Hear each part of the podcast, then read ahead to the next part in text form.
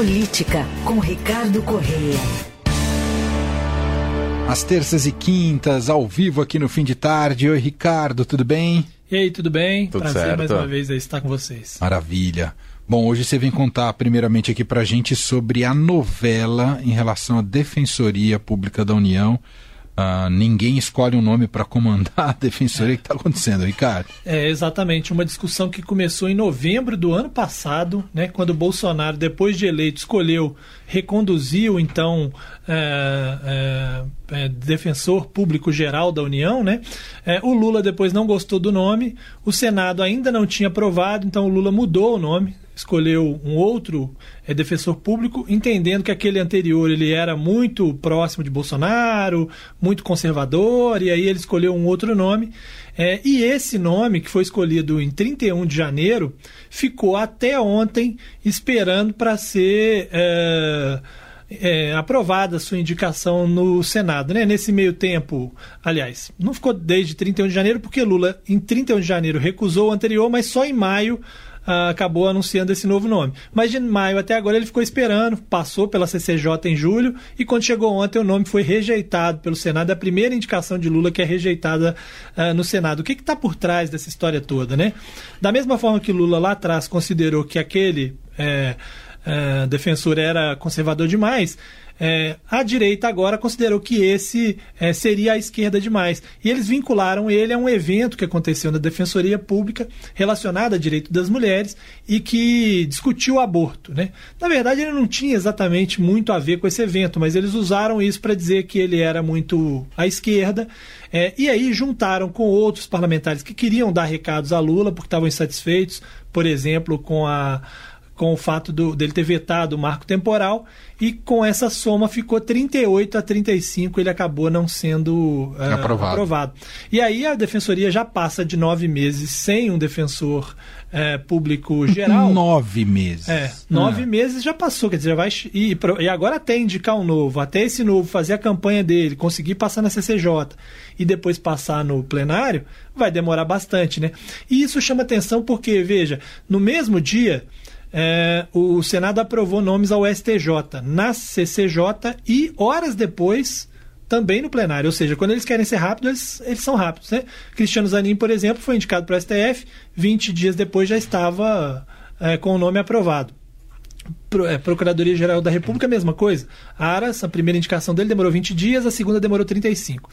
Por quê? Porque o parlamentar e o político no Brasil em geral, seja ele o presidente ou o parlamentar, ele está muito preocupado com quem vai ser o chefe da PGR, quem vão ser os ministros dos tribunais superiores, uhum. que é basicamente quem os denuncia e quem o julga, né? Uhum. Ele não quer correr risco de ficar lá um interino que ele não, né, que ele não não sabatinou, que ele não conhece, sabe quem que é, ele não quer correr esse risco. Agora a defensoria pública, para ele, pouco importa, porque defende os mais pobres, né? E aí é que está a grande questão, né?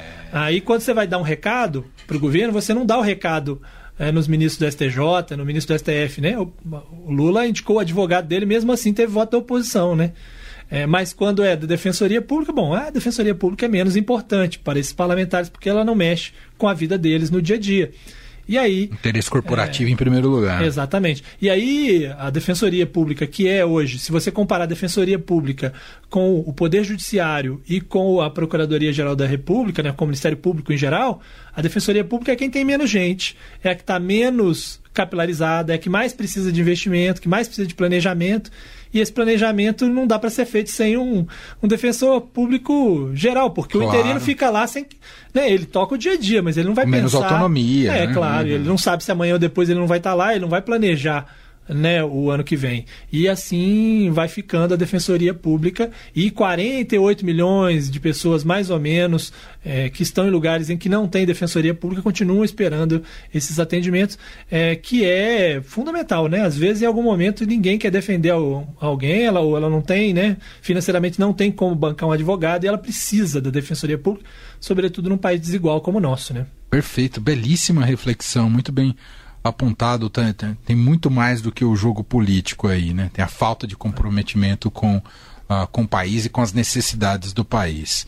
Bom, falando agora especificamente do jogo político e olhando para a Câmara dos Deputados, a gente viu o, como é que se destrava a governabilidade rapidamente. Foi uma lição ontem, né? Nessa quarta-feira na Câmara, não foi, cara? É, exatamente. Foi assim, imediato, né? Você tem a troca no comando da Caixa, né? Que era uma troca que estava combinada lá de trás, né? Quando teve aquelas duas trocas ministeriais, né? O PP assumiu um ministério, o Republicanos assumiu outro, né? O Esporte e o e o Portos e Aeroportos, e aí ficou prometida a caixa. Mas o Lula ficou segurando, enrolando, tentando ajustar, né? Porque assim, aí nós estamos falando de duas figuras que sabem muito bem jogar esse jogo, né? Lula de um lado e o Lira do outro, né? É, o Lira é, pedindo bastante e usando as pautas importantes para o governo para ter aquilo que ele queria, e o Lula tentando é, entregar só na hora que não tivesse jeito mesmo para ele poder abocanhando de outros lados. Né? E aí chegou o momento em que houve uma exposição com apoio da Caixa que incluía lá uma, uma, uma caricatura do Lira numa lata de lixo, né? O Lira, Damares, Paulo Guedes, né? E aí foi, o, foi, o, foi tudo que Lira precisava para dizer, olha, tá vendo? Além de não me dar a caixa, ainda tem um negócio desse. E aí rapidamente resolveram a situação, tiraram a Rita Serrano, o Lira assumiu, né? Entregou o comando da caixa uh, para um aliado e no mesmo dia se votou os fundos offshores e os fundos dos super ricos, né? as tributações, que lá atrás o Lira disse que não tinha como aprovar. E teve. E o partido do Lira. bem ainda. Muito bem. Se fosse PEC, teria passado. 323 votos teve, né? O partido do Lira, o PP, que era oposição até outro dia mesmo, do, dos 41 votos, deu 31 para o governo. O Republicanos, que foi o outro que ganhou o ministério, dos 37 deu 33. Eles deram mais votos do que União Brasil, MDB, partidos que, que já estão no governo há muito tempo. Né? Agora, é, é, é bastante curioso, o, o, governo precisava muito dessa votação, que eles calculam que isso aí possa dar 20 bilhões de arrecadação ele precisa cobrir um, um, déficit de 150 bilhões, 20, vai ficar faltando só 130. mas, mas o, o Haddad está pegando cada, cada migalhinha. Esses 20 é. eram importantes para o governo. Né? É, o governo precisava muito e por isso fez essa articulação toda. Mas você veja como, como funciona, né? É, tanto Lira quanto Lula sabiam que esse momento ia chegar e a dúvida era é, justamente em que momento que era melhor para um e para outro e esse momento chegou. Mas o Lula tirou a Rita Serrano que foi a indicada lá na Caixa. É...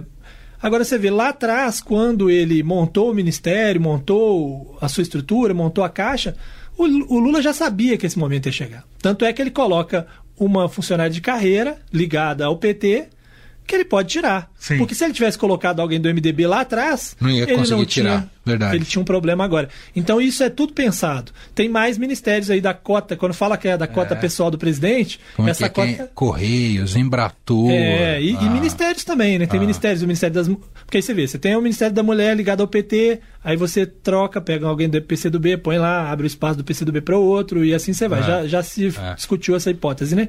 E tem outros cargos aí. Mas essa briga continua, porque assim como o Lula sabe jogar o jogo, o Lira também sabe, né? Então agora ele, ele diz: bom, beleza, eu já ganhei a presidência, mas só a presidência não dá, eu preciso das vice-presidências. e aí é uma nova briga, né? Ou seja, não está resolvido, não está. Porque senão a votação de amanhã, como é que o Lira vai fazer para articular, né? Ele, ele precisa de mais coisas. E agora a grande discussão é essa. Sobretudo a vice-presidência de habitação, que é muito importante, né? Poxa, mexe com habitação popular aí, é Brasil afora. A Caixa não precisa dizer que é um. é mais do que um ministério, né? Porque a Caixa mexe com habitação popular, a Caixa mexe com FGTS, a Caixa mexe com é, convênios com as prefeituras. Né? Imagina quem tem o controle do banco que vai decidir se vai emprestar dinheiro para todas as prefeituras do Brasil. Pô, é muito importante para um político ter, né? Porque tem entrega na ponta, eles falam, né? Claro. Não é simplesmente. É um muito negócio. cobiçado. Né? Exatamente. E aí agora a discussão é sobre as vice-presidências, né? Mas eles vão chegar num acordo. E, e que cai num tema que é caro pro, pro PT e para quem e para a esquerda, né? Que é a falta de representatividade feminina no é. alto escalão do governo, que o Lula está rifando em nome dessa governabilidade, mas por outro lado é cobrado. E aí, aquela promessa de você ter uma equidade né, na representação é. no alto escalão do governo? Né? É, exatamente. E, e já foram. Fora a questão mulheres, técnica, né? né? A gente nem entrou aqui na questão é. ética de ter alguém com perfil técnico. Mas isso, pra Sim. quê ter é, perfil técnico? Brasil, isso já não. Isso, isso daí está superado no Brasil. Exatamente. exatamente. Foram três mulheres que já foram trocadas dentro do governo, né? A Rita é, é o caso mais recente. O outro caso foi muito emblemático, da, o da Ana Moser também. Uh, mas é, o que, que acontece? É, como você disse, é, tem a questão, a discussão técnica. Aí eles escolhem alguém que já tem um perfil mais parecido com o governo também, porque esse indicado ele também foi do governo Lula, Dilma, ele também participou de governo Lula lá atrás, em outros cargos. Então, assim, mostra também que o Centrão já esteve lá, então, ok, Sim. também não é nenhum problema ali a, ajustar as coisas para que eles estejam nos cargos.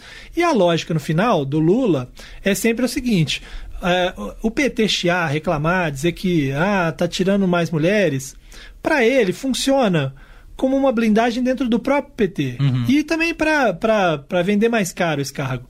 Mas, no fundo, a verdade é o seguinte: toda vez que tiver a militância de esquerda de um lado e o centrão do outro, quem vai ganhar é o Centrão. Porque na eleição, o PT vai votar com Lula de qualquer jeito. De qualquer jeito, né? É. Então essa é a lógica do governo e é assim que funciona, né? É isso. Muito bem.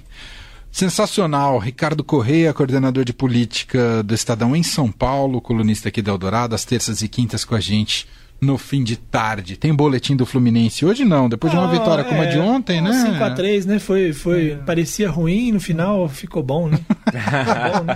Tá bom, né? Assim, um campo ruim, Aliás, estádio ruim, público ruim, mas tá bom, mas menos o jogo. O roteiro do Fluminense tá perigoso, é, hein? Começa tá. mal e depois se recupera, é. tem que tomar cuidado. Exatamente, todo Na jogo tomando gol na, no primeiro tempo. É, não dá, não dá.